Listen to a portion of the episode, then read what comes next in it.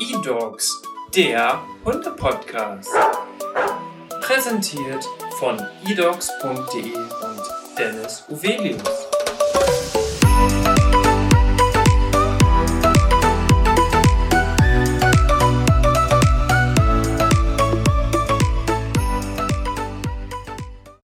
Hallo und herzlich willkommen zu einer neuen Podcast-Folge. Mein Name ist Dennis Uvelius und heute spreche ich mit der lieben Daniela Schneider. Herzlich willkommen im Podcast. Moin, Dennis. Du bist bei Vier Pfoten der Tierschutzorganisation. Darüber möchten wir sprechen. Das ist, glaube ich, mit eines der wichtigsten Themen, die man generell im Hundebereich vor allem ansprechen kann. Und bei uns im Podcast geht es ja generell um das Hundethema. In dem Bereich bist du auch sehr, sehr aktiv bei Vier Pfoten. Da kommen wir aber zum späteren Zeitpunkt noch drauf hinaus. Ähm, ich habe dir schon im Vorfeld gesagt, dass wir das Kennenlernspiel haben und ich habe für dich auch ein paar passende Fragen vorbereitet. Dann möchte ich gerne einmal mit dem Kennenlernspiel starten, denn die Zuhörer und Zuhörerinnen möchten natürlich einmal wissen, wer du bist, was du machst und was deine Leidenschaften sind. Deswegen starten wir einmal mit deinem Beruf. Mein Beruf äh, schimpft sich Campaignerin. Äh, das bedeutet äh, Kampagnenarbeit im, ja, im NGO-Kontext. Okay, und dann dazu, auf deinen Beruf gehen wir natürlich später noch ein, weil das ja wirklich was ganz Besonderes ist. Welche Hobbys hast du? Weil ich glaube, dass das Thema und dein Beruf wahrscheinlich sehr, sehr zeitintensiv schon sein wird. Welche Hobbys kannst du dir nebenbei noch leisten? Ja, das ist ganz spannend, äh, weil tatsächlich so richtig feste Hobbys habe ich eigentlich wirklich wenige. Ich mache halt so ein paar Sachen regelmäßig und gerne, also so ein bisschen, bisschen laufen gehen ähm, und ich backe sehr gerne vegan ähm, und äh, äh, ja, freue mich dann immer, das mitzunehmen ins Büro, also so Corona es dann äh, zulässt oder es auch bei Freunden zu verteilen, äh, die vielleicht auch noch nicht äh, in der veganen Welt so unterwegs sind und dann zu zeigen, äh, ja, es schmeckt auch ganz geil, wenn ja. man vegane Produkte ähm, ja einfach backt oder kocht auch. das mache ich sehr gerne, aber sonst bin ich in meiner Freizeit auch gerne draußen irgendwie aus, außerhalb der Stadt unterwegs, ähm, bin gerne mit dem Fahrrad unterwegs. Also eher aktiv und ich probiere super gerne neue Sachen aus, entdecke neue Locations, ähm, also eigentlich immer viel und gerne unterwegs und ja, offen für Neues einfach. Eine kleine Zwischenfrage dazu. Muss man quasi, ist es schon fast verpflichtend, vegetarisch oder vegan zu leben, wenn man für eine Tierschutzorganisation tätig ist? Äh, nein, das muss man natürlich nicht. Das ist äh, für jeden die eigene Entscheidung. Ich glaube aber, dass wenn man in einer Tierschutzorganisation oder Tierrechtsorganisation arbeitet, dass man ja sehr viel auch hinter die Kulissen schaut und äh, sehr viel mehr mitbekommt als äh, die Welt da draußen, die Menschen, die also die durchschnittlich im, im, Supermarkt einkaufen und die natürlich, wir sind ja auch so aufgewachsen, wir sind so sozialisiert, dass es normal ist, äh, dass man Kuhmilch trinkt, dass man Eier isst. Also es ist ja in unserer Gesellschaft so wirklich so verankert. Ähm, und wenn man anfängt, hinter das System zu schauen und zu sehen, wo überall Tierleid hintersteckt und wie die Tiere wirklich leben, ich glaube, dass es dann ein ganz natürlicher Prozess ist, dass man sich dafür entscheidet, vegetarisch oder eben vegan zu leben. Ja, einfach ein ganz anderes Bewusstsein, ne? Genau, genau. Jetzt kommen wir zu deiner Leidenschaft. Was ist deine Leidenschaft? Wie würdest du die beschreiben? Meine Leidenschaft, ähm, ja, äh, tatsächlich hm, gibt es da wahrscheinlich nicht so richtig die eine große Leidenschaft, sondern ähm, ich glaube, das ist so eher so ein Herzensding, dass ich immer versuche, mit Menschen in Kontakt zu kommen, Menschen zu erreichen, also emotional zu erreichen. Und das heißt jetzt nicht, dass ich äh, als Mission, also auf einer Mission bin und alle immer bekehren möchte, aber ich diskutiere schon sehr gerne mit Menschen und auch über wirklich ähm, Dinge, die mich selbst beschäftigen, also sei es jetzt Tierschutz, Tierrecht, aber auch Menschenrechte, Frieden, Empathie füreinander, mehr gemeinschaftliches Miteinander. Das sind schon so Dinge, über die ich sehr gerne ähm, spreche mit, mit Menschen um mich herum. Und ich glaube, wer mich kennt oder ja, meine Freunde, die wissen ganz genau, dass ich da durchaus sehr leidenschaftlich werden kann. Sehr schön, aber das ist doch wichtig, Vor allem hängt das natürlich auch sehr mit deinem Job zusammen, wo man, glaube ich, auch eine gewisse Leidenschaft braucht, um auch mit den, sage ich mal, schlimmen Dingen, da gehen wir mhm. auch erst später noch drauf hinaus, ähm, mit den schlimmen Dingen umgehen zu können. Und wenn man da leidenschaftlich hintersteht, ist das eigentlich immer das Beste, weil die beste Tätigkeit, die man haben kann, ist die aus der Leidenschaft. Wir haben ja viele Podcast-Gäste aus der Hundebranche und oft hat sich aus dem Hobby und eigentlich auch der Leidenschaft am Ende der Beruf entwickelt, mhm. ob es ein Hundetrainer, Tierarzt etc. ist. Und so ähnlich ist es ja bei dir auch strukturiert. Wie sieht's mit deiner Lebenseinstellung aus? Hast du da einen bestimmten Spruch oder hast du das mal für dich definiert oder gibt's da nichts Bestimmtes? Äh, tatsächlich gibt's äh, so ein bisschen, hm, mein Leitmotto ist so ein bisschen, man bereut eher das, was man nicht getan hat. Also das Ah ja. ist, ist, ist vielleicht ein bisschen platt, aber tatsächlich hilft es mir und vielleicht auch manchen anderen Menschen da draußen, einfach mal Dinge auszuprobieren. Ähm, gar nicht immer sich zu viele Gedanken zu machen, was eventuell die Konsequenz wäre oder sich äh, zu starke zu starke Grenzen zu setzen, sondern einfach mal Dinge machen, einfach mal ausprobieren. Und wenn ich es nicht ausprobiere, dann, dann weiß ich eben auch nicht, ob es mir liegt, ob es mir gefällt oder, mhm. oder eben nicht. Ja, und selbst wenn es hinterher nicht funktioniert, ist man ja trotzdem schlauer. Genau, genau. Es passiert ja im Grunde nichts, außer dass man eine Erfahrung gemacht hat. Und äh, entweder freut man sich, dass man es gemacht hat und das endlich, endlich jetzt so fortführen kann, oder ähm, man freut sich, dass man weiß, nee, das war nichts für mich, aber ich habe es zumindest ausprobiert, weil ich glaube, nichts ist schlimmer, als wenn man irgendwann in der Mitte oder am Ende seines Lebens steht und sagt, ach, hätte ich das doch mal ausprobiert, wer weiß, vielleicht wäre das ein spannenderer Weg für mich gewesen. Genau. Du hast gerade schon deine Freunde angesprochen, dass die immer merken, wie leidenschaftlich du bist.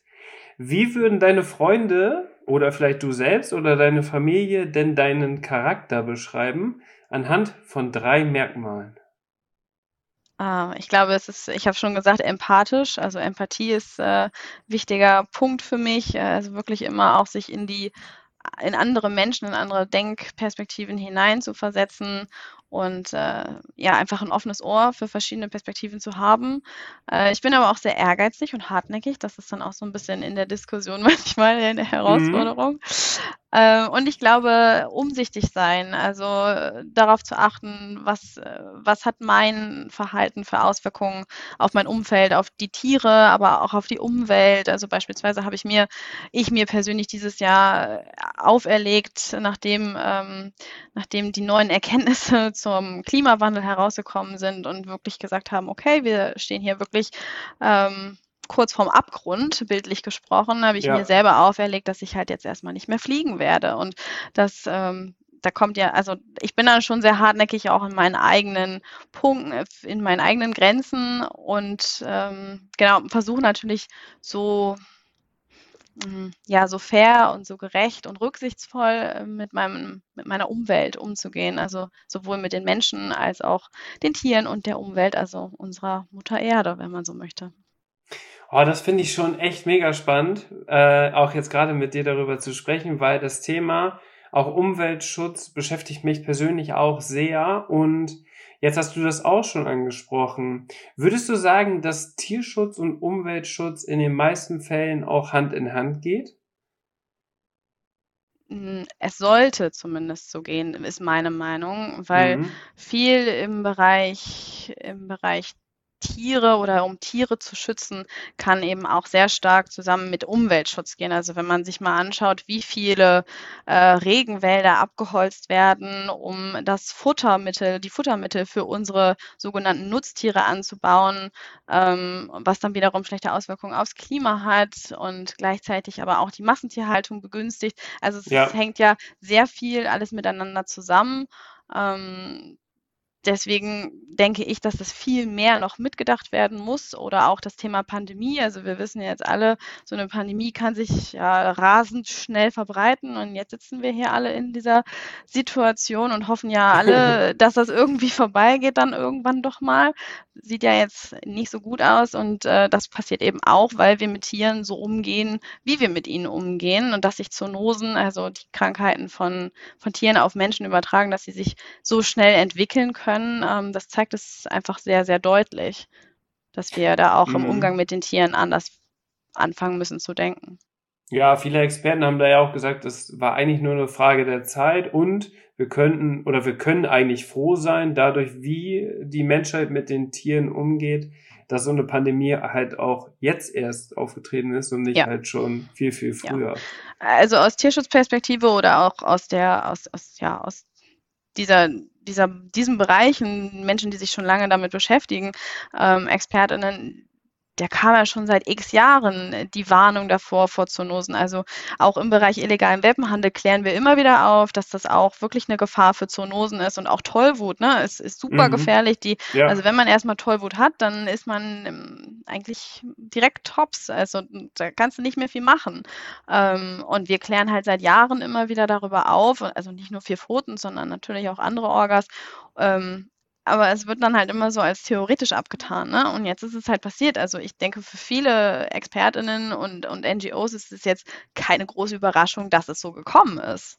Ja. Ja, in Deutschland gibt es doch keine Tollwut, oder? Nee, nee, gibt's, die gibt es nicht mehr. Und äh, ja. Corona gibt es ja auch nur in China. So war das doch am Anfang. Ja, genau, kommt ja eh nicht her, weil wir halt nun mal uns sehr sicher gefühlt haben.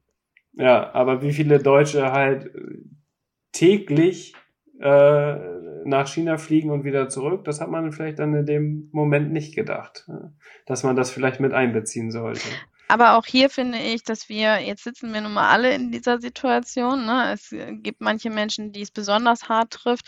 Und ich finde, dass wir das nur gemeinsam schaffen, da irgendwie durchzukommen. Und äh, es jetzt auch nicht darum geht, am Ende zu sagen, der oder die hat Schuld. Schuld ist ja, sowieso genau. ein schwieriges Wort, ähm, sondern dass es eher darum geht, lösungsorientiert nach vorne zu schauen und auch nicht was wurde in der Vergangenheit versäumt? Sicherlich, da gibt es einige Punkte, die man da nennen könnte, aber es hilft uns jetzt auch nichts mehr, hätte, hätte. Also ich finde, wir müssen jetzt zukunftsorientiert nach vorne blicken, unsere Lehren aus dieser Pandemie ziehen und auch ähm, ja, die Wege dafür die Wege dafür bereiten, äh, auch im, in Bezug auf, auf den Umgang mit Tieren uns entsprechend verändern und äh, mhm. äh, ja, zum Beispiel auch äh, keine Pelztierhaltung mehr zulassen. Ne? Also da gab es ja auch einige Mutationen äh, auf den Nerzfarmen. Oh ja. Also das, oh ja. äh, ne, da hängt, das hängt ja wieder alles miteinander zusammen und da sollten wir einfach jetzt die Lehren draus ziehen und dann entsprechend nach vorne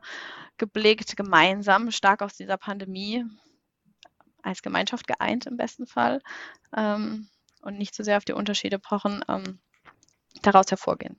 Und das kann man ja, glaube ich, auch als positiv äh, sehen, weil wie schnell konnte die Weltbevölkerung an sich auf einmal, weil jeder betroffen war, an einem so einem Thema oder an einem so einem Notstand auf einmal auch gemeinsam zusammenarbeiten. Mhm. Sowas hätte man sich ja vorher auch nie vorstellen können, dass es dann doch in Anführungsstrichen so einfach ist.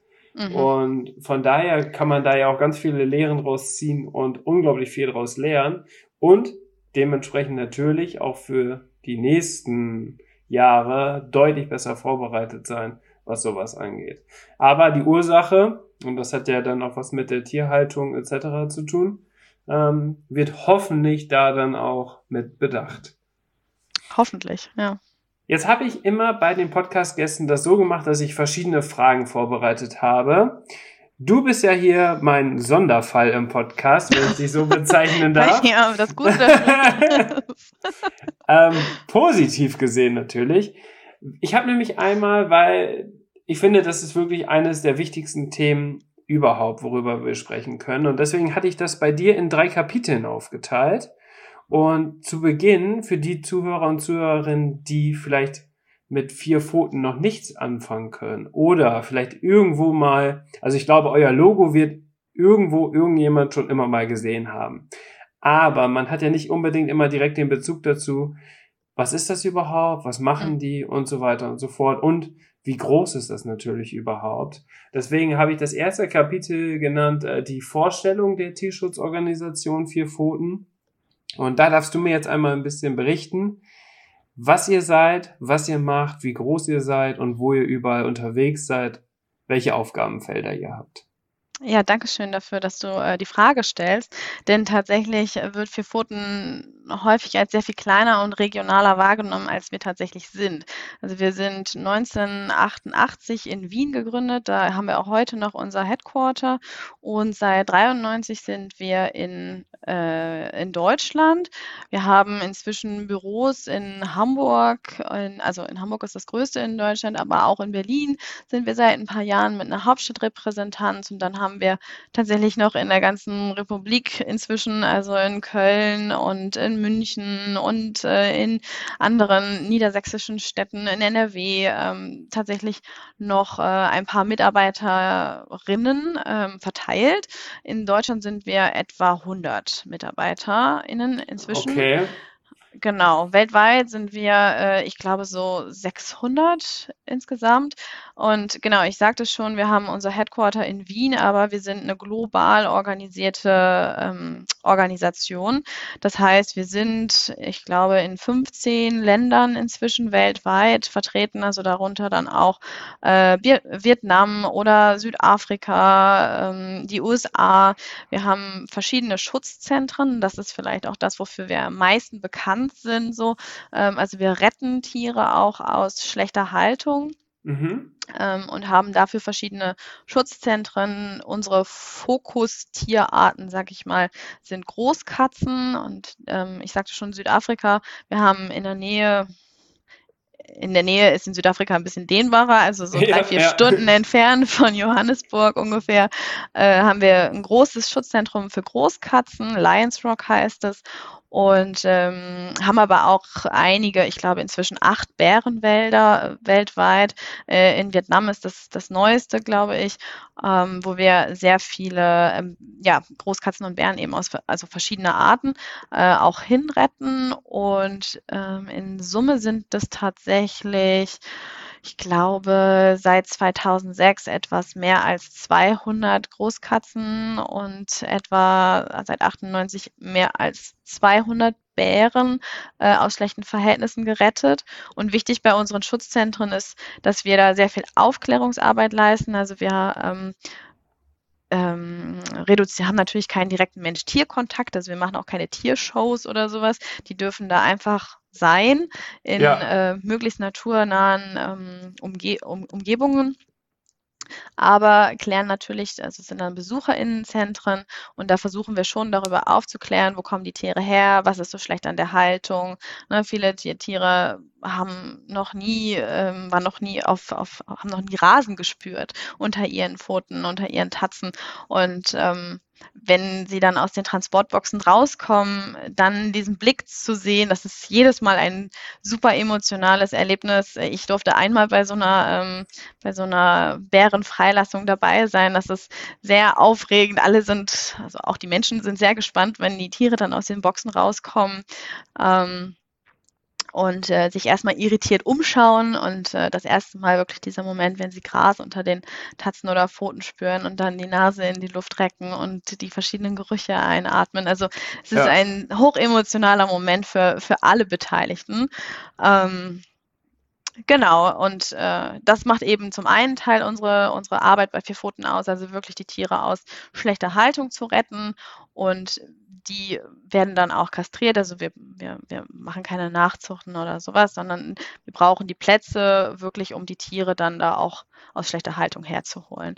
Mhm. Ähm, also in dem Sinne kein Zoo, sondern ja auch vielleicht für Menschen, die jetzt äh, nochmal ähm, so Corona denn möchte, ähm, ein paar Ausflugsziele ähm, im Sinne von Tiere, also Tiere angucken in ihrer natürlichen Umgebung. Da ähm, haben wir auf jeden Fall äh, den Bärenwald Müritz, der zwischen Hamburg und Berlin liegt ungefähr, mhm. ähm, der ein wirklich schönes Ausflugsziel auch ist für, für Familien. Das ist da auch ganz kindgerecht aufbereitet und es liegt mitten im Wald und man kann einfach ja, wenn man Glück hat, kann man Bären sehen, aber man muss auch sehr aufmerksam sein und äh, man lernt sehr, sehr viel. Man lernt sehr viel vor Ort. Genau. Also das eine ist der Rettungsbereich, dann haben wir noch einen ganz großen Teil der äh, Aufklärungsarbeit, heißt, äh, wo wir auch ähm, TierhalterInnen Tipps an die Hand geben, und für den richtigen Umgang.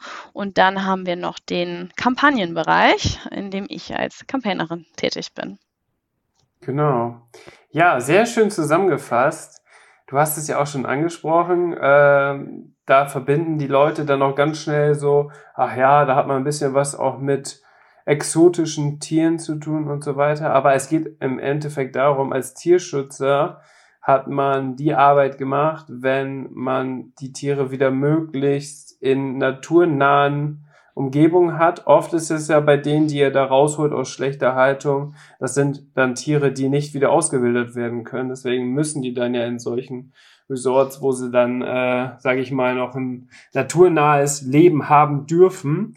Und das ist natürlich auch generell eine ganz, ganz krasse Situation. Wie ist denn deine Meinung dazu ähm, bezüglich normalen Zoos?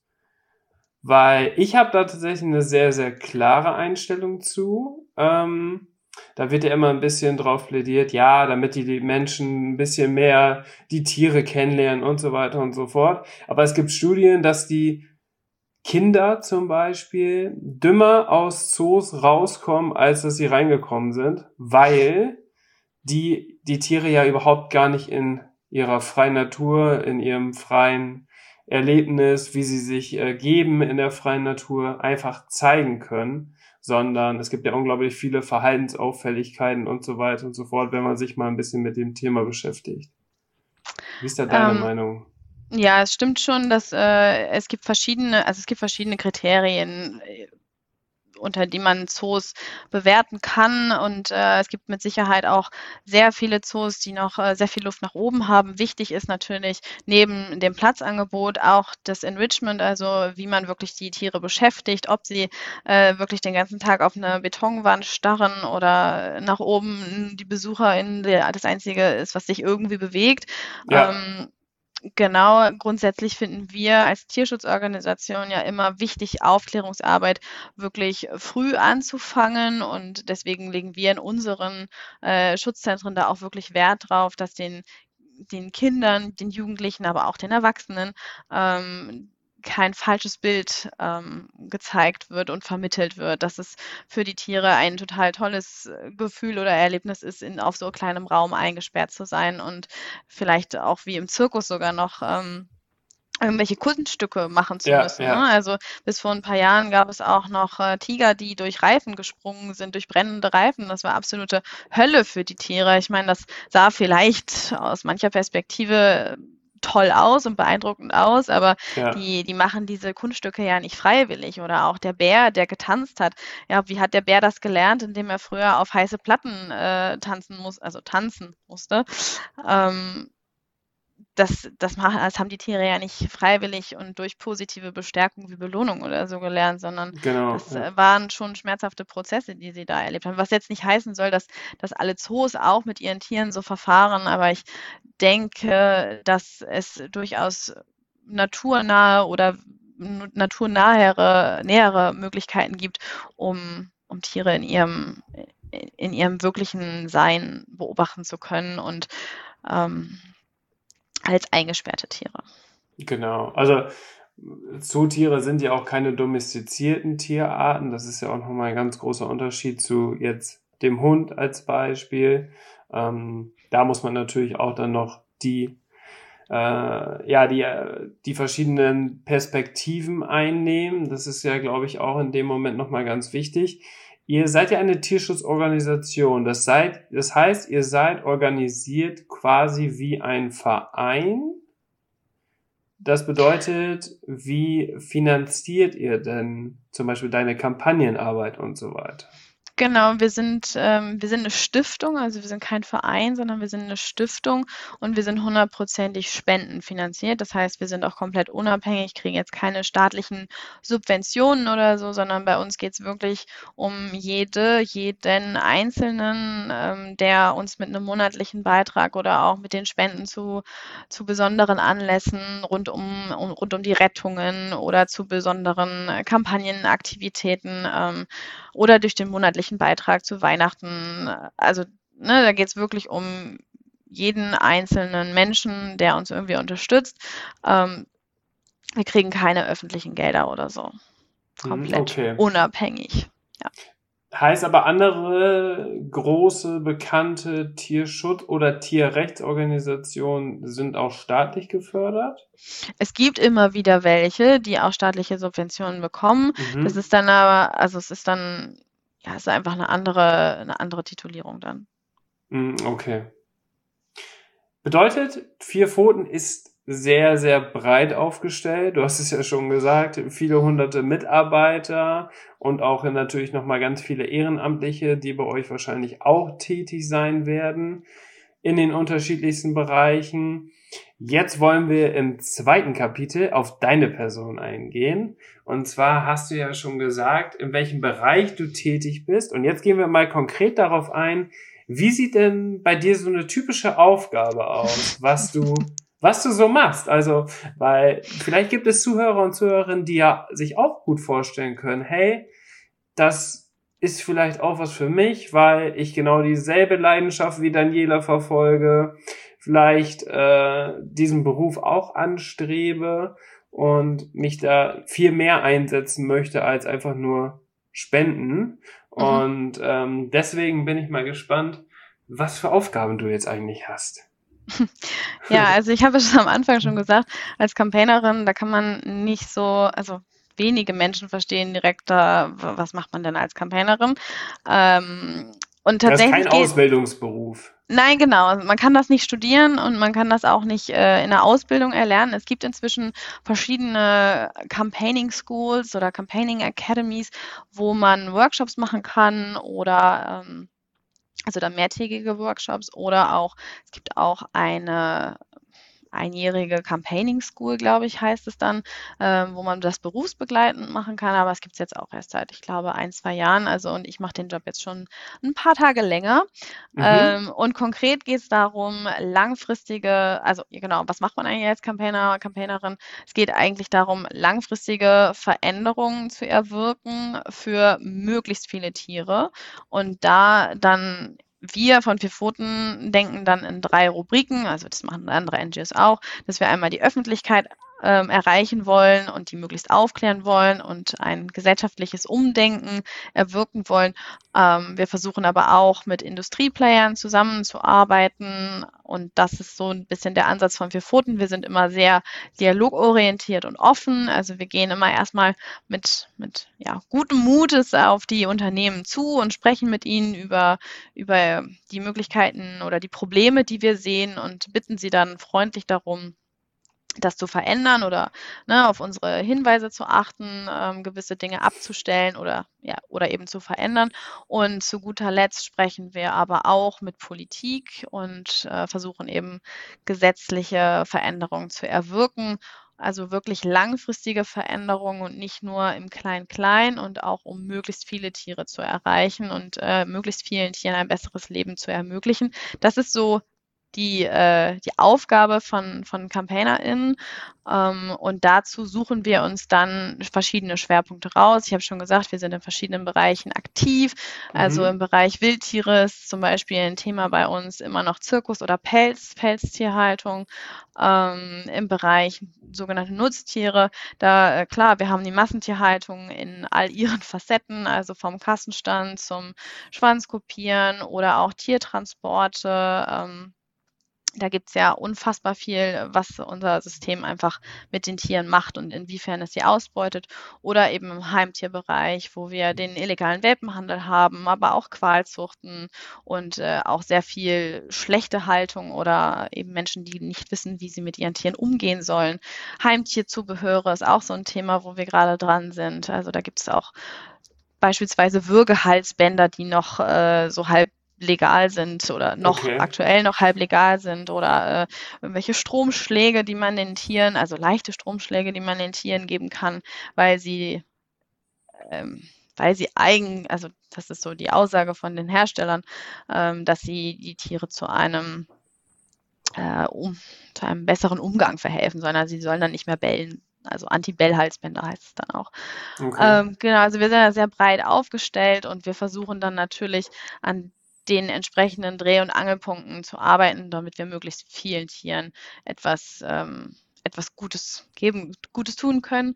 Und Mhm. was das genau bedeutet für uns, ist das ähm, ähm, genau, für uns ist das sehr, sehr breit gefächert dann die Aufgaben. Das heißt, wir arbeiten, also als CampaignerInnen sind wir so die Schnittstelle zwischen allem. Ne? Ich habe es angesprochen, die verschiedenen Zielgruppen, die wir haben, aber auch, ähm, wenn wir mit politischen EntscheiderInnen sprechen, arbeiten wir viel mit unseren Kolleginnen aus dem, aus dem Berliner Büro zusammen, die dann unsere direkte Verbindung in die politischen Reihen sind. Äh, wir okay. haben aber auch eine, eine eigene Marketingabteilung, eigenes äh, Social, also Social Digi-Team, äh, die sich um die die sozialen Medien kümmern, äh, eine eigene Presseabteilung und natürlich wir als CampaignerInnen, wir brauchen natürlich die anderen Abteilungen, um, um unsere Botschaften nach außen oder äh, an die entsprechende Zielgruppe zu bringen.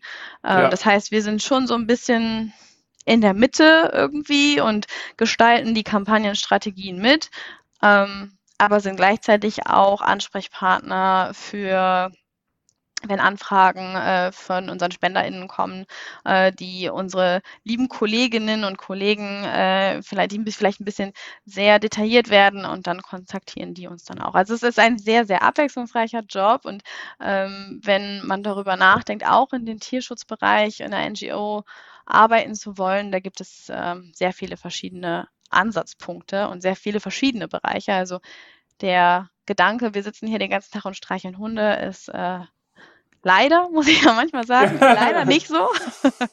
ja. Äh, wir, ja. Äh, also da gibt es verschiedenste Möglichkeiten, um sich zu ähm, einzubringen. Und du hast es auch schon angesprochen, das Ehrenamt gibt es auch bei uns. Also wir haben auch verschiedene regionale Gruppen, wir haben Ortsgruppen. Ähm, und wir haben auch einen Aktiv-Newsletter, über den man sich anmelden kann, wo man dann auch so ein bisschen mal reinschnuppern kann, mal gucken kann, ob das für mich, ob das was für mich ist oder mhm. ob ich da in der Theorie lieber dabei bleiben möchte. Wie lange bist du denn jetzt schon bei Vier Pfoten? Und du hast gerade schon diese Re Regionalität angesprochen.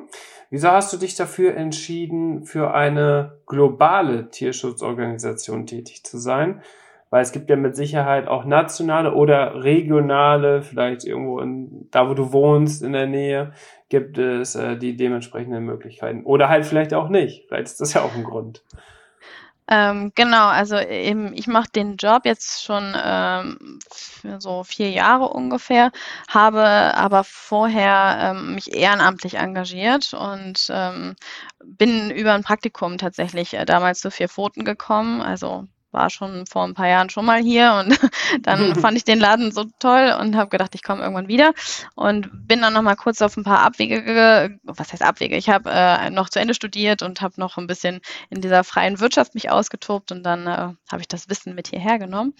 Ähm, aber warum global? ähm, warum, warum global, warum nicht regional? Also gerade bei diesen großen, komplexen Themen die existieren ja eben über Landesgrenzen oder kommunale Grenzen hinaus. Und dieser Ansatz im Campaigning ist ja wirklich, äh, wir gehen große Probleme an und ähm, versuchen, das System zu verändern. Ein ganz geringer Anspruch nur, den wir da haben. Mhm. Ähm, mhm. und die, deswegen müssen die Probleme einfach ja global oder überregional auf jeden Fall national gesehen werden, was natürlich nicht heißt, dass, äh, dass kleine NGOs oder kleine Tierschutzvereine irgendwie äh, weniger wertvolle Arbeit machen, auf gar keinen Fall, so meine ich es nicht. Ähm, die machen ganz, ganz großartige Arbeit und ja auch die Tierheime, die äh, da einen super Job leisten und das ist äh, auch unfassbar wichtig, dass es auch auf, klein, auf, auf regionalerer Ebene ähm, mehr äh, kleine Vereine gibt, die auch wirklich sich mit den Problemen vor Ort beschäftigen. Ähm, mhm. Ähm, meine persönliche Motivation war aber dann tatsächlich eher so der gesellschaftliche große Wandel und ähm, ja, wie du schon gesagt hast, ne, also wenn man sich anfängt mit den Themen zu beschäftigen und da so wirklich etwas, etwas erreichen möchte und ähm, was Großes bewegen möchte, dann war mein Ansatz damals wirklich, okay, ich gehe in eine große NGO und äh, in eine, die halt auch wirklich breit aufgestellt ist, weil man meiner Meinung nach äh, da andere Möglichkeiten hat, um Dinge zu, ähm, zu anzuschieben, zu verändern, zu beeinflussen. Mhm. Das ist jetzt vielleicht eine sehr persönliche Frage. Ähm, aber du hast schon gesagt, du bist ja dann da reingekommen. Gab es für dich eine Situation, einen Hintergrund oder ein Ereignis, was dich so ganz speziell zum Thema Tierschutz sensibilisiert hat? Weil ich glaube, ähm, in den frühen Jahren oder als Kind, Jugendlich haben, macht man sich ja kaum Gedanken. Du hast es ja auch mhm. schon mal angesprochen. Äh, da ist das ganz normal in unserer sozialen Gesellschaft, dass man zum Beispiel Fleisch isst. Da macht man sich noch nicht dieses Bewusstsein und so weiter und so fort.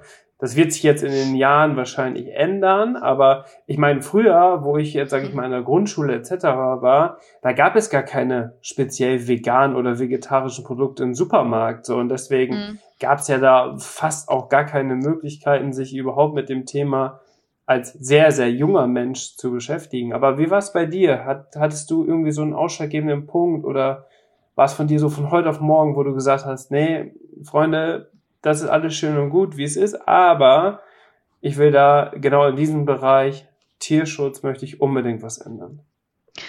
Ähm, also persönlicher Hintergrund zum Thema Tierschutz, das war so ein bisschen schleichend tatsächlich bei mir. Ähm, ich war in einer ähm, siebten, siebten Klasse, glaube ich. Ähm, und unser Biolehrer, ich, äh, kann ich an dieser Stelle nochmal einen Gruß rausschicken. Ich glaube, das weiß er nicht, was er dafür eine große Rolle gespielt hat in, meiner, in meinem späteren Leben. Aber unser Biolehrer hat uns äh, damals einen Film gezeigt von der Massentierhaltung. Und die Dreiviertel der Klasse war total geschockt, wie, wie das denn so aussieht. Also ich komme eigentlich aus einem relativ kleinen Dorf und der Bauernhof war 100 Meter entfernt und ja. äh, eigentlich war das dadurch für mich alles so, das war auch nicht, das war auch eine konventionelle Haltung, das weiß ich heute.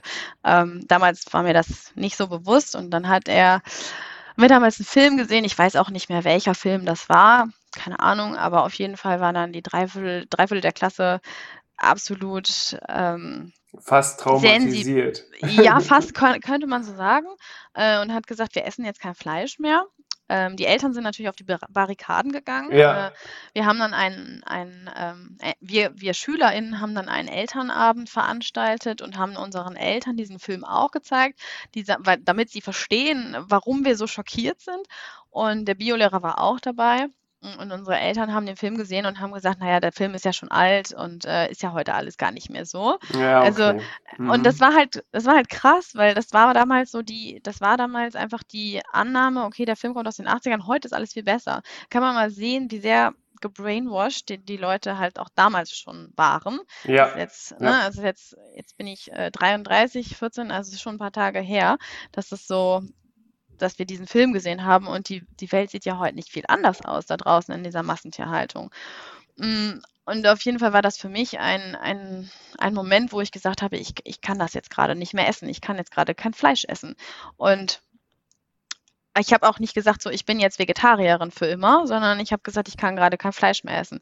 Fisch ging dann auch noch eine ganze Zeit und irgendwann habe ich dann angefangen, mal so ein bisschen mehr mich damit zu beschäftigen und ähm, dann habe ich immer mehr hinter das System geguckt und immer mehr hinter die Kulissen geschaut und irgendwie, ja, mich schlau gelesen und ganz viel auf, äh, auf Internetseiten von, von einschlägigen NGOs gewesen und äh, bin irgendwie gar nicht mehr rausgekommen aus dem Staunen und dem entsetzten Staunen. Und dann mhm. war es irgendwann irgendwann so, okay, also eigentlich, ja, Fisch kannst du eigentlich auch nicht mehr essen, weil die Weltmeere sind eigentlich ziemlich leer gefischt oder aus Aquakultur. Und Aquakultur findest du eigentlich auch nicht so optimal. Das ist das, was du äh, bei der Massentierhaltung ja eigentlich auch nicht unterstützen willst. Also warum sollte ich Fisch aus Aquakulturen essen? Äh, okay, also lässt du das ganz weg und dann ging der Sprung ähm, zum Veganismus sehr, sehr schnell und sehr einfach, weil dann, dann war, habe ich halt sehr schnell verstanden, okay, warum haben wir denn, warum essen wir denn Milchprodukte? So, wo kommt denn die Milch her? Ja, nee, das liegt nicht daran, dass die Kuh Hormone bekommt, sondern es bekommt, liegt daran, dass die Kuh halt einen Kalb bekommt. Das ist ein Säugetier, ne? Also ja, ja. Und das ist auch in vielen Köpfen leider noch nicht, noch nicht so da. Ähm, ja, und dann habe ich lange darüber nachgedacht. Also ich habe tatsächlich auch ein BWL-Studium, also ganz andere Richtung gemacht. Äh, und dann habe ich aber darüber nachgedacht, was möchte ich denn mit meinem Leben anfangen und war für mich dann irgendwie schneller schneller klar, als ich gedacht habe, dass ich eigentlich in die NGO-Welt möchte, um etwas an diesem System zu verändern. Und ähm, ja, dann, dann habe ich mir den Weg hierher so gebahnt und äh, bin jetzt heute hier. Genau. Und deswegen nehmen wir heute den Podcast auf. Ja, eine genau. spannende Geschichte, wie du da hingekommen bist. ähm, sehr inspirierend und ist natürlich so, du hast jetzt auch die Lebensmittel nochmal angesprochen, die sehen ja nicht aus wie Tiere. Ja, ja also das Fleisch sieht halt nicht aus wie ein Tier, die Milch sieht nicht aus wie ein Tier, da sind vielleicht Kühe drauf abgebildet auf einer schönen grünen Wiese. Das ist aber natürlich einfach nicht die Realität. Und deswegen muss man sich zwangsläufig eigentlich mit dem Thema auseinandersetzen. In welchem Alter ist, glaube ich, dann gar nicht mal so entscheidend, aber dass man sich zumindest ein oder zweimal im Leben doch damit beschäftigt. Und ich muss sagen, ich persönlich habe dann auch mein Bewusstsein, was das angeht, extrem geändert, ähm, weil man wirklich da jetzt ja auch heutzutage sehr, sehr leicht an fundierte mhm. Informationen kommt. Früher gab es die äh, Videokassette von einem Biolehrer, ähm, der dafür Aufsehen gesorgt hat, weil er den Fernseher ins Klassenzimmer reingeschoben hat. Aber heutzutage kannst du es ja wirklich überall äh, beziehen und deswegen ist das, glaube ich, auch einfach, ja, ne, ich würde sagen, positive Entwicklung. Auch wenn es natürlich noch sehr, sehr schlimm und sehr viel Leid gibt, aber ich glaube, wenn man das vergleicht zu, du hast es ja gerade angesprochen, den 80ern, 90ern, ist vielleicht dann nochmal was anderes, oder? Auf jeden Fall und ich glaube auch, dass oder man sieht es ja auch in den in den Supermärkten, ne? Also, als ich damals mit 14 vegetarisch geworden bin, da gab es noch nicht, äh, 1.000 Ersatzprodukte, Käsevarianten, vegane Mortadella. Also, wenn man sich das ne, das damit möchte ich nicht sagen, dass man sich diese Produkte immer immer leisten können muss oder dass man die immer braucht, um eine vollwertige vegane Ernährung zu haben, so meine ich es nicht, aber es macht den Umstieg leichter. Mhm. Und, äh, wenn man also, weil viele Menschen sagen, boah, ich, das erfahre ich halt immer wieder, wenn ich sage, dass ich vegan lebe, dann kommen viele und sagen, boah, das könnte ich nicht, ich könnte nicht auf Käse verzichten. Und es gibt halt heute, und ich war selber ja lange so, ich war ja selber lange Vegetarier und habe auch ja, selber ja. gesagt, also vegan, das ist ja schon echt eine Nummer, ne? Ähm, deswegen kann ich auch so SkeptikerInnen kann ich schon verstehen. Aber wenn man also wenn man es nicht ausprobiert hat, dann sind wir wieder bei dem, bei dem, bei meinem Lebensmotto, so ich bereue mhm. eher das, was ich nicht gemacht habe. Und ich glaube, ähm, ich würde definitiv bereuen, wenn ich heute nicht, äh, also wenn ich den Schritt nicht versucht hätte, mich vegan zu ernähren. Und dabei habe ich mich nicht unter Druck gesetzt, sondern ich habe mir die Zeit genommen, die ich brauchte. Und das war, wie gesagt, ne, ein langer Prozess. Ich glaube, äh, zehn Jahre von vegetarisch zu vegan. Also ähm, ja, ja. Das, das war lange. Und damals gab es halt, was ich sagen wollte, damals, damals gab es halt noch kaum Ersatzprodukte und es war wirklich nicht leicht. Es war auch damals nicht leicht im Restaurant. Ähm, was Vegetarisches zu bekommen. Also ich habe so oft irgendwelche Beilagen nur gegessen. Ähm, ja. Auch bei Familienfeiern. Ich war halt immer die, die so die Kartoffeln mit den Bohnen gekriegt hat. Mit Glück ohne Speck. Ne? Sonst gab es halt nur Kartoffeln. Ähm, ist halt auch nicht schön, ne? Also ist halt nee, auch nicht schön, dass man dann gefühlt so ein bisschen ausgegrenzt wird. So, ne? Auch gegenüber der Familie, das dann zu rechtfertigen, ist auch für viele Menschen halt einfach nun schwierig. Also man will's vielleicht, ne? Aber mhm ähm, alteingesessen gibt's da die gute deutsche Küche, wo ähm, eigentlich ja die Hauptmahlzeit immer das Fleisch ist und alles drumherum ja. sind Beilagen. So, aber aus ja, diesen genau. Beilagen gibt es ja eigentlich eine vollwertige Mahlzeit und nicht unbedingt nur aus dem Fleisch. so. Ja, es wurde halt lange so mitkommuniziert, ne? Also ja. dass das, das Fleisch die, den, der, den Hauptbestandteil einer, einer Mahlzeit ausmacht. Und äh, mhm ja, tatsächlich bin ich auch so ganz gut groß geworden, äh, auch obwohl ich dann halt, seitdem ich 14 bin, eigentlich nicht mehr wirklich Fleisch gegessen habe. Ähm, hat auch so ganz gut geklappt. Aber genau, also. Noch. Ich lebe noch, offenbar. ich lebe noch, offenbar. Bin jetzt nicht sonst wie groß geworden, aber ob das jetzt daran liegt, dass ich äh, kein Fleisch mehr esse seit x Jahren, äh, das äh, bezweifle ich. Ja, das, liegt halt wahrscheinlich, das liegt wahrscheinlich an äh, dadurch, dass du keine Milch dann konsumiert hast nach einer gewissen Zeit und konntest keine Fruchtzwerge mehr essen. Das, oder gibt es mittlerweile auch vegane Fruchtzwerge? Uh, das weiß ich tatsächlich gar nicht. Ähm, nicht, dass ich wüsste. Hm, vielleicht ist das noch eine Marktlücke. Ja, da, da können wir nochmal überlegen. Also ich glaube schon, wie du schon gesagt hast, die, die Möglichkeiten, sich zu informieren, sind heute größer denn je. Und ähm, früher war man noch irgendwie ja der Freak, wenn man sich vegetarisch ernährt hat. Heute ist man vielleicht noch ein bisschen freak, wenn man sich vegan ernährt, aber auch gerade in den Großstädten, in den Ballungszentren, glaube ich, ist es halt mehr und also es ist halt, es gehört halt zur Normalität und jemand, der viel und regelmäßig Fleisch isst, ist vielleicht sogar gesellschaftlich gar nicht mehr so akzeptiert, wie er es noch vor 10, 20 Jahren war. Würde ich auch sagen. Ich glaube, dass sich das irgendwann so weit ausgeprägt hat, dass sich genau dieses du hast gesagt, das Freak-Sein, dass sich das ändert, also dass das dann andersherum ist. Ne? Also mittlerweile gibt's in den großen Städten, das ist auch das, was dann wahrscheinlich auf dem Land noch wirklich das Schwierige ist, aber da gibt's ja teilweise vegane Restaurants. Also mhm. die komplette mhm. Karte ist vegan. Mhm. Und die haben da 48 verschiedene Möglichkeiten, wo man denkt, das kann doch gar nicht möglich sein, dass diese Soße, die schmeckt wie Mayo, dass die jetzt vegan ist. Also das kann man sich ja nicht vorstellen. Ja. Und für mich als vegan lebenden Menschen ist das tatsächlich immer eine Herausforderung, wenn ich in einem rein veganen Restaurant bin, wo ich halt daherkomme, wo es vielleicht ein bis zwei Beilagen mal auf der Karte gab, so. Äh, mhm, äh, und wenn ja. ich dann in einem Restaurant sitze, wo es äh, 40 verschiedene Gerichte gibt, äh, die ich halt alle essen könnte, bin ich komplett Auswahl. überfordert. Also ich brauche dann erstmal eine halbe Stunde, bis ich irgendwie mir die Karte angeguckt habe. Aber also das ist ja auch nur meine persönliche, ähm, meine persönliche Entscheidung, ob ich mich jetzt vegan oder vegetarisch ernähre. Äh, nicht, dass dir jetzt irgendwie ein Missverständnis aufkommt das ist ja meine persönliche Überzeugung. Also Vier Pfoten als Organisation sagt natürlich, ähm, dass oder wir bewerben das 3R-Prinzip. Das bedeutet Reduce, Refine, Replace. Also wenn ihr könnt, dann ersetzt tierische Produkte. Generell weniger tierische Produkte essen ist auch schon mal gut, also sowohl fürs Klima als auch für die Tiere.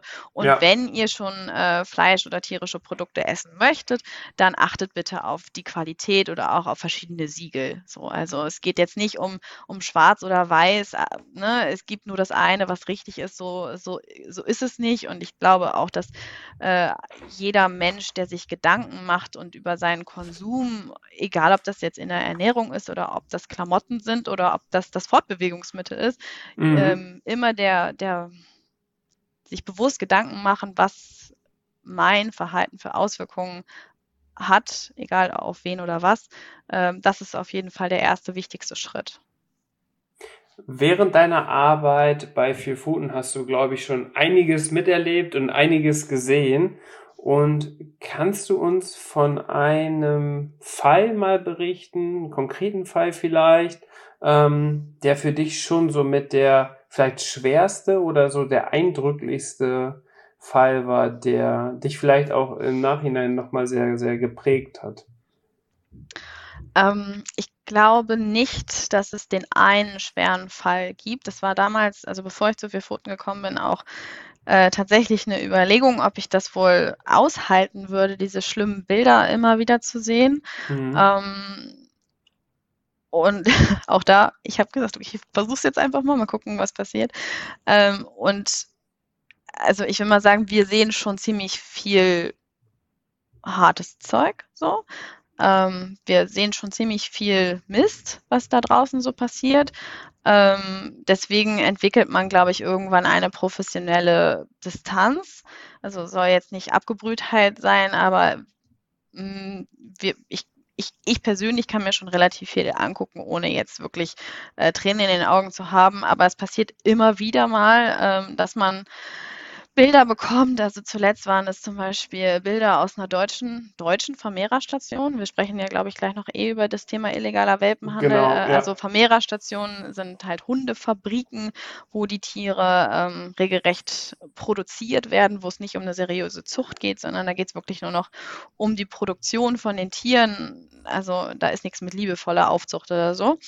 Ähm, und meistens sind diese Hundefabriken, Vermehrerstationen im osteuropäischen Ausland. Und jetzt haben wir hier aber vor kurzem eine in Deutschland entdeckt, in Brandenburg. Mhm. Und das, äh, das, ist, das sah schon wirklich äh, schlimm aus. Also wenn man wirklich diese kleinen paar Wochen alten Tiere, Tierbabys sieht, wie hilflos die auch sind und an was für einem was für einem schlechten Zustand die sind, wie verwahrlost die sind. Ähm, die müssen in ihrem eigenen Code, in ihren eigenen Exkrementen sein. Auch die Bilder aus den Vermehrerstationen aus Osteuropa, die Muttertiere, die dann teilweise jahrelang kein Tageslicht sehen und da an einer engen, an einer strammen Kette angeleint sind. Ich frage mich, also das finde ich schon schlimm, ne? Das, das, das kann ich schlecht emotional aushalten, weil ja. und das ist, also da sind es jetzt ja kleine süße Welpen und da muss ich schon zu sagen, dass ähm, das ist auch so ein bisschen eine Herausforderung, also eindrücklich ähm, für, für uns CampaignerInnen oder für mich auch, wo ich einmal den Heimtierbereich äh, betreue, aber auch äh, zu einem Teil gewisse sogenannte Nutztierbereiche. Da sehe ich schon einen Unterschied in der Wahrnehmung der Leute da draußen. Also ob ich mhm. kleine süße Welpen habe, das emotionalisiert viel mehr, als wenn ich halt ausgewachsene Rinder, also weibliche Kühe, trächtige Pferde, also trächtige Fersen, sind dann schwangere Kühe, ob ja. ich die halt habe, das, ähm, da ist die Wahrnehmung noch eine ganz andere bei den sogenannten Nutztieren oder den Heimtieren. Ähm, Genau, wir haben, was wir noch hatten, also ne, es gibt immer wieder mal so Situationen oder jetzt äh, auf einem Schlachtbetrieb, auf zwei Schlachtbetrieben in, äh, in Niedersachsen hatten wir auch einen ganz grausamen Umgang ähm, von Mitarbeitern, die, wo die Hühner aus den Transportern ausge gebrochen sind vor Panik, muss man ja auch sagen. Mhm. Ähm, und die konnten sich dann aus den Transportern irgendwie befreien, ähm, können aber ja dann in der Regel auch nicht wirklich fliegen und wurden dann von dem Hund, der auf dem Hof da war, äh, durch die Gegend gescheucht und äh, gejagt.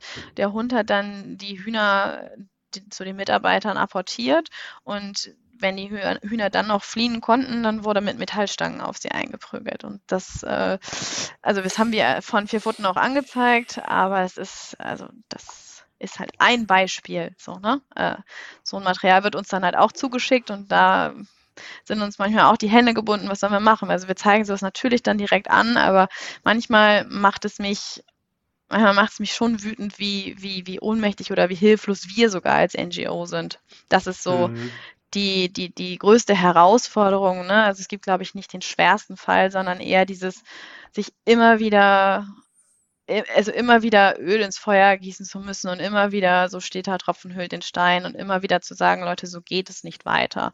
Also es gibt nicht es gibt nicht das eine Wachrütteln, sondern wir ja. müssen halt immer wieder den Leuten bewusst machen. Und da meine ich jetzt nicht nur die EndverbraucherInnen, sondern auch den Behörden und den äh, Schlachthofbetreibern und den Transporteuren und allen, also die ganze Kette, wirklich zu sagen, dass das halt Lebewesen sind, dass das fühlende Wesen sind, ganz egal ob Schwein, äh, Kuh, kleiner Hund oder, äh, oder ein wildlebendes Reh. So, das, mhm. ja. Ja, und das ist dieser Fall, den du jetzt geschildert hast, das ist ja einer von Millionen Fällen weltweit. Ne? Und das ja. muss man sich ja auch äh, nochmal reinziehen, dass es ja auch nicht nur äh, Ausnahmesituationen sind, sondern in ganz vielen Fällen der Regelfall. Und ein Regelfall ist dann auch der illegale Welpenhandel weil der ja auch sehr stark organisiert, mhm. teilweise mhm. mafiös aufgebaut ist. Du hast es schon angesprochen, viel in Osteuropa, aber wie ihr es jetzt ja dann auch in Brandenburg mitbekommen habt, gibt es sowas tatsächlich auch in Deutschland, mhm. was sich, glaube ich, die wenigsten vorstellen können, aber es ist einfach so. Und äh, was, find, wie, was findest du oder wie würdest du den Stellenwert der Hunde generell in, in eurer Tierschutzorganisation sehen und mit wie viel Engagement seid ihr da hinterher? Weil ihr habt ja auch gesagt, ähm, ihr habt ja auch viel mit Großkatzen zu tun, äh, habt ja was mit Bären zu tun. Aber wie sieht's da mit den illegalen Welpenhandel aus? Ja, also wir, also ich habe gesagt, wir sind äh, ja in verschiedenen Bereichen aufgestellt, genau. Und in der Kampagnenarbeit haben wir auch unterschiedliche Schwerpunkte.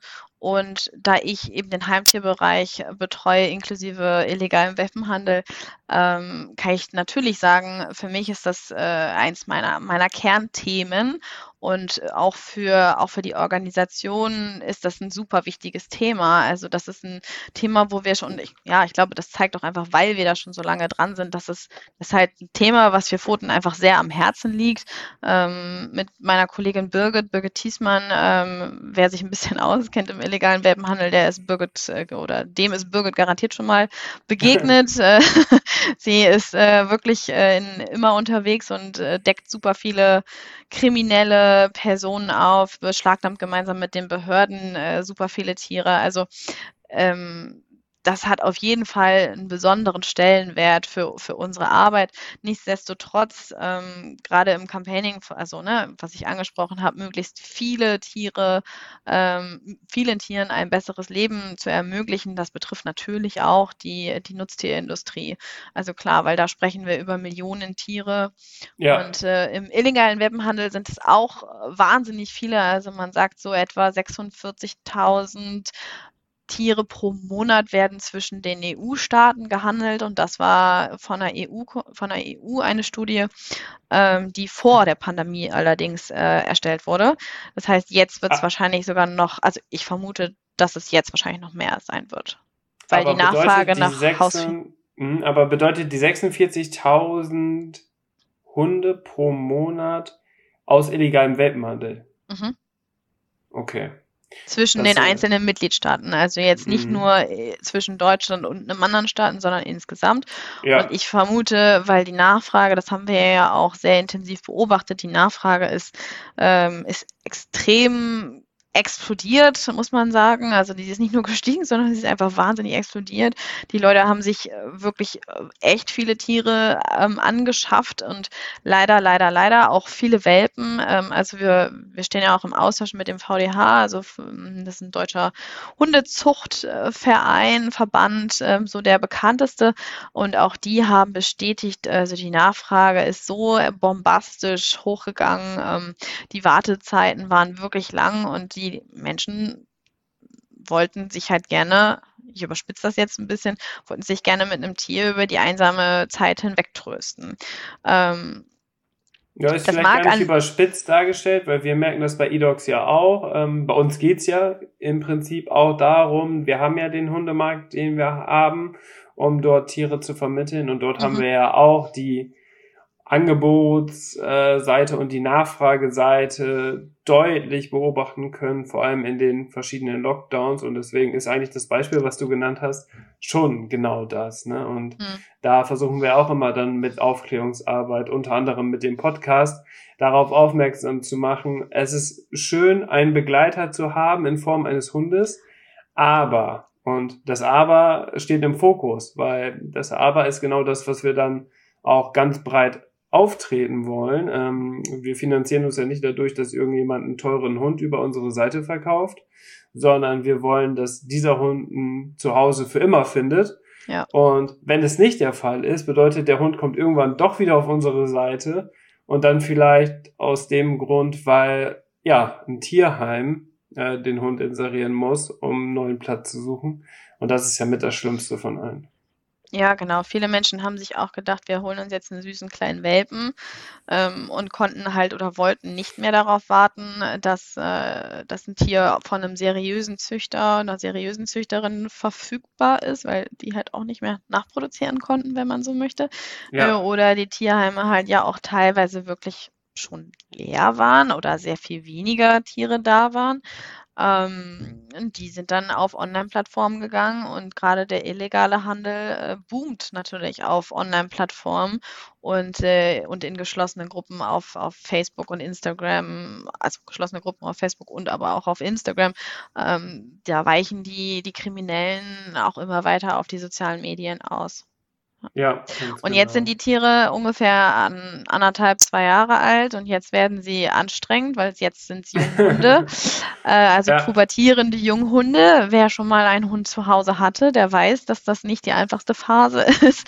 Ähm, also wir können da schon beobachten, ähm, dass, dass auch viele Tiere jetzt vermehrt wieder abgegeben wurden. Deswegen auch an dieser Stelle ähm, nochmal der, die Bitte an alle, die jetzt irgendwie überlegen, sich ein Tier anzuschaffen, zuzulegen, zu adoptieren, also egal woher, auch gerade zu Weihnachten, Tiere sind halt keine keine Geschenke so, ne, die man einfach ja. unter den Weihnachtsbaum legt oder die man sich so unbedacht einfach jetzt mal herholt. Ähm, gar keine Frage. Sicherlich ist die Lockdown oder sind die Lockdowns ähm, und Lockdown-Phasen geeigneter, sich ein Tier nach Hause zu holen, als wenn man sowieso den ganzen Tag im Büro sitzen müsste. Gar keine Frage, weil man mehr Zeit hat, sich auf das Tier einzulassen und sich darauf einzustellen, sich gemeinsam zu Hause eingewöhnen kann. Aber es muss ja trotzdem wohl und langfristig überlegt sein, ob ein Tier denn wirklich jetzt gerade in mein Leben passt oder nicht. Ähm, und was es auch langfristig bedeutet und vielleicht nicht nur die nächsten drei Wochen, sondern was machen wir mit Urlauben? Ne? Also im Zweifelsfall soll ja das Tier dann auch nicht im nächsten Sommer in der nächsten Raststätte angeboten, angebunden mhm. werden, sondern da muss man sich dann auch überlegen, okay, haben wir, also im besten Falle macht man dann eh Urlaub mit Hund, wo auch immer das dann hingeht mit Auto und dem Hund. Oder, oder gibt es im Zweifelsfall eine Möglichkeit, wo wir das Tier dann unterbringen können? Oder vielleicht ist auch der Hund nicht das richtige Haustier für mich. Vielleicht ist eine Katze viel geeigneter oder Kleintiere. Ne? Da muss man sich dann auch mal Gedanken darüber machen, was für Bedürfnisse haben denn die einzelnen Tierarten. Ja, ganz genau. Hast du sehr gut zusammengefasst. Und also dieses Thema mit, ihr müsst euch wirklich äh, zu 100% sicher sein, vor allem auf welcher Rasse und so weiter und so fort. Das predige ich tatsächlich in jeder Podcast-Folge. Deswegen ist das jetzt für die Zuhörer und Zuhörerinnen nicht überraschend, dass du das sagst. Das wurde auch quasi alles schon mal dann aufgenommen. Ähm, das ist ja gut, wenn wir das Wel alle sagen. Genau, der illegale Welpenhandel ähm, den gab's ja, oder den gibt's ja jetzt nicht erst seit Corona, sondern wenn wir jetzt mal ein bisschen das so betrachten, unabhängig auch von Corona. Mhm. Wie würdest du sagen, wie war so die Entwicklung der letzten zehn Jahre? Ist ein Positivtrend, also in die Richtung, dass es weniger wird? Oder was würdest du dir wünschen, vielleicht betrachtet auf die nächsten zehn Jahre, was sich ändert? Und genau, was sind da deine Wünsche und was sind deine Erfahrungen aus den letzten zehn Jahren? Also unsere Erfahrung ist wirklich, dass der illegale Handel mit Welpen nach wie vor boomt und eigentlich sogar es noch mehr in Mode gekommen ist, sich äh, ja kleine süße Hunde, also vor allem die kleinen Rassen auch, äh, als Accessoire zu halten ähm, und man muss auch leider sagen, dass die kriminellen HändlerInnen auch wirklich erfinderisch geworden sind und sich immer wieder anpassen. Also äh, beispielsweise haben wir in der Vergangenheit wir und andere NGOs immer gesagt, Vorsicht vor Billigwelpen, Finger weg von Wühltischwelpen. Ähm, das ist, wenn ihr ein Tier für 100, 200, 300 Euro irgendwo angeboten bekommt, egal ob jetzt in, äh, auf Kleinanzeigenportalen oder auch äh, noch in Anzeigenblättern. Also es gibt ja auch also Anzeigenblätter in, in Printform. Ja. Ähm, dazu zu kleinen, zu günstigen Preisen. Das ist ein Anzeichen von kriminellem Handel. Das haben sich die kriminellen Händler jetzt leider zu Herzen genommen und bieten die Tiere einfach äh, zu teuren Preisen. Also kannst du auch ein Tier aus dem illegalen Handel für 2.000 bis 3.000 Euro, Corona-Boom sei Dank, ähm, erwerben. Genau. Heißt, und sie werden halt immer krimineller und erfinderischer in ihren Ausreden. Ne? Also es geht so weit, dass sie, dass sie Wohnungen anmieten ähm, und da dann einen falschen Namen, also steht natürlich ein falscher Name dann an der, an der Adresse oder äh, man trifft sich auf im Hinterhof, im Innenhof, weil das Kind oben liegt und schläft oder weil die Oma gerade zu Besuch ist und die ähm, nicht gestört werden will oder so. Also es gibt da wirklich x verschiedene Ausreden und äh, es gibt auch also den illegalen Welpenhandel muss man sich ja wirklich als kriminelles Geschäft vorstellen, ähm, wo wirkliche Banden miteinander organisiert sind. Also da gibt es nicht nur den Vermehrer, die Vermehrerin im Ausland, na, wir haben vorhin schon drüber gesprochen, es gibt es auch in Deutschland. Ähm, dann gibt es die Transporteure, die die Tiere über die Grenzen oder von den Vermehrerstationen dann halt eben zum Bestimmungsort bringen. Dann gibt es die Leute, die die Tiere inserieren, also wirklich die, die Händler. Ähm, dann gibt es nochmal die Leute, die die Tiere wirklich dann vor Ort verkaufen. Und es gibt aber auch noch sogenannte Späher, die vorher ja die, die, die Straßen ausspähen, ob nicht eventuell doch äh, komische TierschützerInnen dahinter stecken äh, und das Ganze auffliegen Krass. lassen wollen. Äh, weil die mhm. natürlich auch wissen, dass wir und andere ja auch da hinterher sind und äh, da auch viel mit Behörden zusammenarbeiten. Also ja. es ist schon sehr viel professionalisierter geworden, mh, hm, was es natürlich auch für uns schwieriger macht, das Ganze ähm, immer wieder aufzudecken. Also wir sind da zum wir sind da zum Glück sehr gut vernetzt, aber man merkt schon, die sind sehr, die sind sehr professionell aufgestellt und die Nachfrage boomt, wie gesagt, nach wie vor. Ähm, das heißt, aktuell wahnsinniges Tierleid, höhere Gewinnmargen für die Kriminellen ähm, und momentan noch keine Veränderung, keine Besserung in Sicht. Jetzt zukunftsgerichtet hast du gefragt.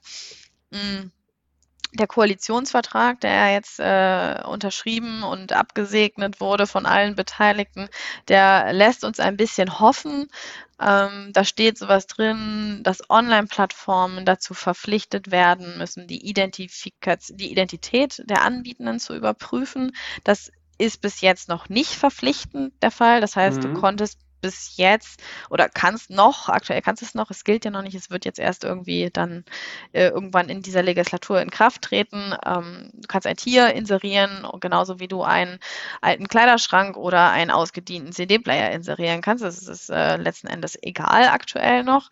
Ähm, und das ist natürlich sehr, sehr verlockend und lukrativ für die Kriminellen, dann hier einfach mit Fake-Accounts Tiere zu inserieren, weil sie keine Befürchtung haben müssen, strafrechtlich verfolgt zu werden.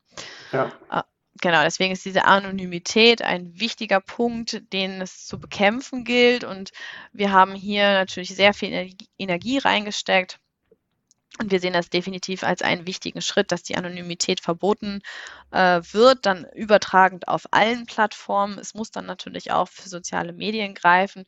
Und darüber hinaus braucht es auch ähm, eine Kennzeichnung und Registrierung von Hunden und Katzen, von Hunden, das soll jetzt kommen, damit wirklich die Tiere auch den HalterInnen zugeordnet werden können und nicht mehr jeder irgendwie Tiere inserieren kann. Ähm, und wenn das erstmal in Kraft getreten ist, hoffen wir, dass auf jeden Fall die strafrechtliche Verfolgung einfacher wird und dadurch auch ähm, es eine größere Abschreckung gibt. Allerdings muss man auch sagen, momentan sind die Strafen halt noch überschaubar. Also in der Regel sind das ein paar Bußgelder in Höhe ja, von ein paar tausend ja. Euro. Das ist jetzt bei den Gewinnmargen, die die da machen, äh, eigentlich nicht so wirklich, nicht so wirklich abschreckend. Das heißt, es braucht natürlich auch mehr Kontrollen und höhere, ein höheres Strafmaß. Wirtschaftlich noch vertretbar bei so ja. einer kriminellen äh, Machenschaft und bei so einem Engagement, was die betreiben. Wenn du gesagt hast, wie die in Banden organisiert ja. sind und so weiter, da geht es ja um extrem hohe Summen auch mhm. und extrem hohen Umsatz und das muss man sich natürlich auch denken, das ist halt oder das liegt halt auf den Schultern von kranken, verwahrlosten Hunden und das ist mhm. natürlich auch ethisch betrachtet eine absolute Katastrophe, was der Mensch da wieder verursacht. Vor allem ist die Frage, was die Motivation dahinter ist, ein Tier günstig über eine Online-Plattform zu kaufen. Ne? Also ich meine, ihr bei eDocs, ihr stellt ja auch viele Tiere aus, äh, aus dem Tierschutz ein und unterstützt damit die Tierheime. Das ist ja nochmal ein anderer Aspekt. Aber wenn ich sage, ich kaufe mir ein Tier über eine Online-Plattform, weil ich damit 200, 300 Euro spare, was man am Ende in die Tierarztkosten investiert, das, das steht in keinem Verhältnis. Ne? Und da man kommen unterstützt. Noch ein paar Nullen da hinten dran. Ja, genau. Ja. Und am Ende unterstützt man damit einfach super leicht den kriminellen Handel und unterstützt dieses, dieses Tierleid, was da einfach hintersteckt. Also du hast schon, hast schon ganz recht, wenn du sagst, es ist ein riesengroßes Geschäft. Also wenn wir mal hochrechnen, wir gucken uns ja immer so ein bisschen die Durchschnittspreise an, die in den letzten Jahren fleißig nach oben geklettert sind. Ähm, und wenn man das mal, wir haben vorhin schon über 46.000 Tiere pro Monat zwischen EU-Staaten gesprochen. Wenn man das mal hochrechnet, dann bist du bei einem Milliardengeschäft für mhm. dieses, also für illegalen, illegalen Welpenhandel. Ähm, dazu kommen dann noch die ganzen exotischen Heimtiere und Co. Das ist ja nochmal eine ganz andere Baustelle. Aber das Tierleid, was dahinter steckt, ist einfach so wahnsinnig groß, dass ähm, und ja, also die Tiere, wie du schon gesagt hast, sie sind ja meistens krank und verwurmt und wenn sie, und viele von ihnen haben Parvovirosa, ist eine super gefährliche Krankheit. Es ist so die Krankheit aus dem illegalen Welpenhandel. Mhm. Ähm, und viele von ihnen haben halt auch, also wenn die entdeckt wird und rechtzeitig behandelt wird, kann sie besiegt werden, aber viele der Tiere sterben auch einfach an der Parvo. Ähm, und äh, unabhängig von den, von den körperlichen Beschwerden, wenn die Tiere die dann überstanden haben, äh, dann werden sie ja auch ein Leben lang an den, an den, an den psychischen Erfahrungen leiden, den mhm. dramatischen mhm. Erfahrungen, die sie in den ersten Lebenswochen machen mussten und in der Regel viel zu früh von ihren Müttern weggenommen werden mit drei, vier Wochen, obwohl sie eigentlich erst mit acht Wochen frühestens getrennt werden dürften. Also es ist viel zu früh, die sind noch gar nicht überlebensfähig alleine. Ja, ja. ja. Ja, das ist einfach wirklich eine sehr, sehr traurige Entwicklung und auch einfach eine sehr, sehr traurige Wirtschaftsbranche, kann man ja nicht mhm. anders sagen. Die meisten Hunde oder ich glaube, kein illegaler Welpenhandel äh, läuft auch über Überweisung ganz klassisch, sondern es ist natürlich auch immer meistens dann das Bargeld. Das heißt, es ist ja auch eigentlich ein sehr, sehr großer wirtschaftlicher Verlust für den Staat, weil mhm. ja auch keine Steuern bezahlt werden. Deswegen ist ja. daher hingehend ja vielleicht auch ein bisschen die Hoffnung, dass äh, aus dem Grund auch einfach da noch viel, viel mehr Engagement von der Politikseite kommt. Ich bin mal gespannt, wie sich das entwickelt. Wir haben hier im Podcast viele hundebegeisterte Menschen, die vielleicht jetzt auch ein bisschen schockiert sind über die Sachen, die wir hier besprochen haben, aber es ist am Ende die Realität und mhm. wir haben sowohl Hundebesitzer und Besitzerinnen, als auch welche, die sich natürlich auch für Hunde interessieren. Und was würdest du jetzt als Kampagnenmanagerin ähm, von Vier Pfoten den Zuhörern und Zuhörerinnen jetzt zum Schluss des Podcasts nochmal so mit auf den Weg geben? Und ähm, was würdest du gerne, ja, nochmal den hundeinteressierten Menschen sagen? Also erstmal äh, Hut ab, dass ihr euch den Podcast bis zum Ende angehört habt. Ich glaube, wir ist haben ja tatsächlich viele... bei, kann ich noch mal kurz sagen, ist tatsächlich bei 96 Prozent aller Folgen, ähm, beziehungsweise bei 96 Prozent aller Hörer und Hörerinnen, die hören immer die Podcasts bis zum Schluss. Also dieses Medium lebt im Endeffekt davon, dass man das wirklich natürlich durchhört. Und ich sehe gerade, wir haben schon eine Stunde elf aufgenommen. Von daher haben wir natürlich auch schon einiges äh, an Inhalten gebracht. Genau, genau. Also wir haben ja wirklich über verschiedenste Aspekte gesprochen ähm, und ähm, deswegen gerade in Bezug auf den Heimtierbereich, also wenn man sich ein Haustier anschaffen möchte, überlegt euch das gut. Ähm, wir, wir haben von Vier Pfoten beispielsweise auch eine Checkliste auf unserer Webseite, wo, äh, man, wo man selber überprüfen kann, bin ich bereit für, für ein Haustier? Passt ein Haustier gerade in mein Leben? Und auch, welches Haustier passt gerade in mein Leben? Ne, haben wir vorhin drüber gesprochen. Ähm, also, dass man da sich wirklich intensiv Gedanken drüber macht. Ähm, und im Bereich des illegalen Welpenhandels, also das ist ja eng dann damit verknüpft, schaffe ich mir jetzt ein Haustier an, wenn ja, woher denn? Ja, vielleicht über eine Online-Plattform, weil im Tierheim gibt es vielleicht gerade nicht das Tier, was ich mir so vorstelle. So ist ja, ja. oftmals der Weg. Ähm, dann einfach wirklich gerne, gerne äh, auch äh, sich äh, an den Richtlinien da sozusagen an dieser Checkliste orientieren, worauf man achten kann. Ähm, also äh, findet die Übergabe beispielsweise zu Hause statt? Könnt ihr das Tier vorher ein paar Mal besuchen. Bei seriösen ZüchterInnen kann man ein paar Mal vorher vorbeikommen und es ist, ähm, ne, man, man lernt auch so ein bisschen die, die ZüchterInnen kennen und ähm, bekommt ein Gespür dafür. Ihr werdet gefragt. Es, niemand drängt euch dazu, ähm, dass ihr beim ersten Besuch direkt das Tier mitnehmt. Ihr kriegt einen Vertrag ausgehändigt. Es werden nicht x verschiedene Würfe oder verschiedene Rassen angeboten. Das Muttertier sollte zu sehen sein. Ähm, auch da, wenn das jetzt alles ein bisschen viele Punkte waren. Wir haben das natürlich auch alles auf unserer Webseite nochmal zusammen zusammengeschrieben, wenn ihr nochmal nachlesen wollt. Und dann klärt unbedingt Freunde und Bekannte auf. Wie gesagt, unsere Erfahrung zeigt einfach, dass auch gerade zu Weihnachten viele darüber nachdenken, so einen kleinen süßen Welpen unter den Weihnachtsbaum zu legen. Ähm, mag im ersten Moment ganz süß sein, aber viele der Tiere kommen dann auch äh, nach kurzer Zeit wieder ins, äh, ins Tierheim. Und ähm, das ist für die Tiere vor allem unfassbar traumatisierend. Ne? Also das ist, sind sehr, sehr kleine Tiere, die noch in der Prägephase in der Regel sind. Ähm, für die ist dieses Hin- und Hergeschiebe wirklich ein traumatisches Erlebnis, was dann die spätere Vermittlung für die Tiere halt auch wirklich wieder schwierig macht. Also bitte denkt darüber nach, wenn ihr euch ein Heimtier anlegen, äh, anschaffen möchtet, was es auch für Konsequenzen für euch und äh, für euer Leben, für die Zukunft bedeuten kann und was es eben für Auswirkungen auf die Tiere haben kann. Genau. Sehr gut zusammengefasst. Und ich glaube, man sollte immer mit dem mit der Idee dahinter sein, dass man sich ein Tier auf Lebenszeit anschafft.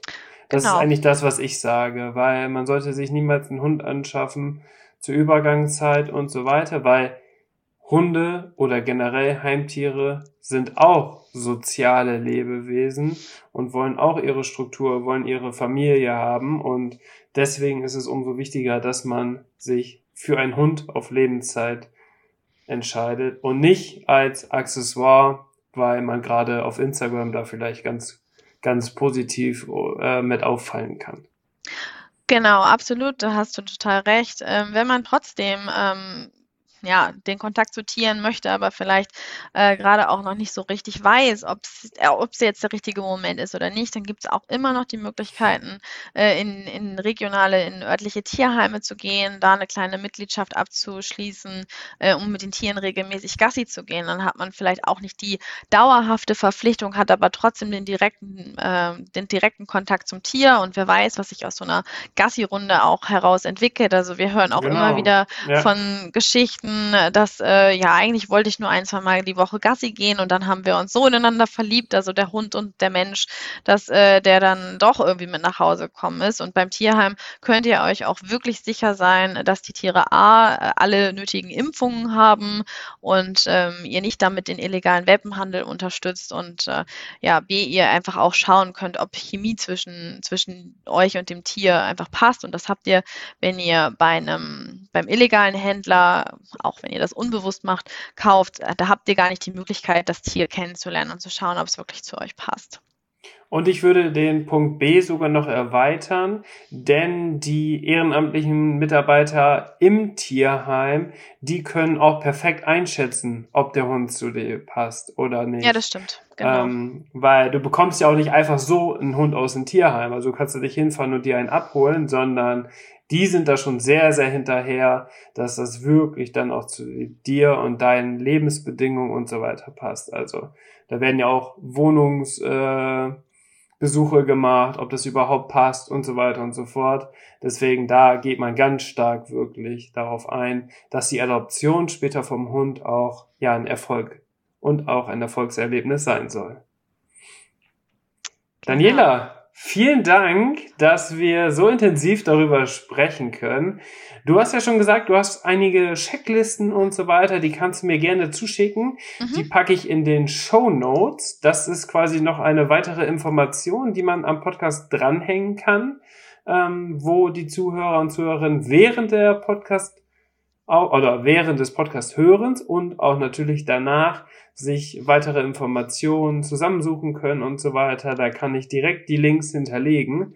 Deswegen schicken wir die gerne zu. Und natürlich auch die Möglichkeit, wie man vier Pfoten unterstützen kann. Das würde ich auch gerne mit einbauen. Mhm. Ähm, welche Spendenmöglichkeiten es da gibt. Vor allem hast du ja, oder vielleicht hast du ja auch direkten Bezug dazu, wo man ähm, eine Spende vielleicht direkt im Hundebereich sogar mhm. äh, bekommen kann. Ähm, oft ist es natürlich bei den Menschen so, dass sie auch sehr gerne wissen wollen, wo mein Geld hingeht. Und ihr seid ja da unglaublich transparent, was das angeht. Deswegen denke ich mal, dass das kein Problem sein wird. Und dann vielen Dank, dass wir den Podcast gemeinsam aufnehmen durften. Danke dir.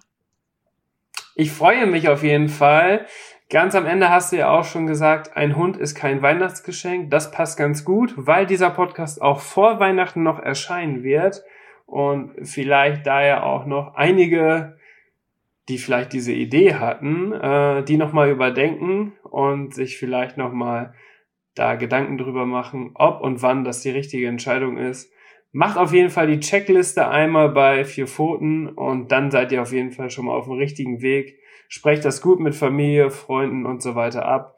Und dann finden wir, glaube ich, alle unseren passenden Partner und Partnerin fürs Leben. Jetzt bin ich raus. Ich hoffe, ihr schaltet im nächsten Podcast wieder ein. Daniela, dir alles Gute und viel Spaß noch weiterhin bei deiner Arbeit, dass du noch sehr, sehr große Erfolge erzielen kannst. Vielen lieben Dank.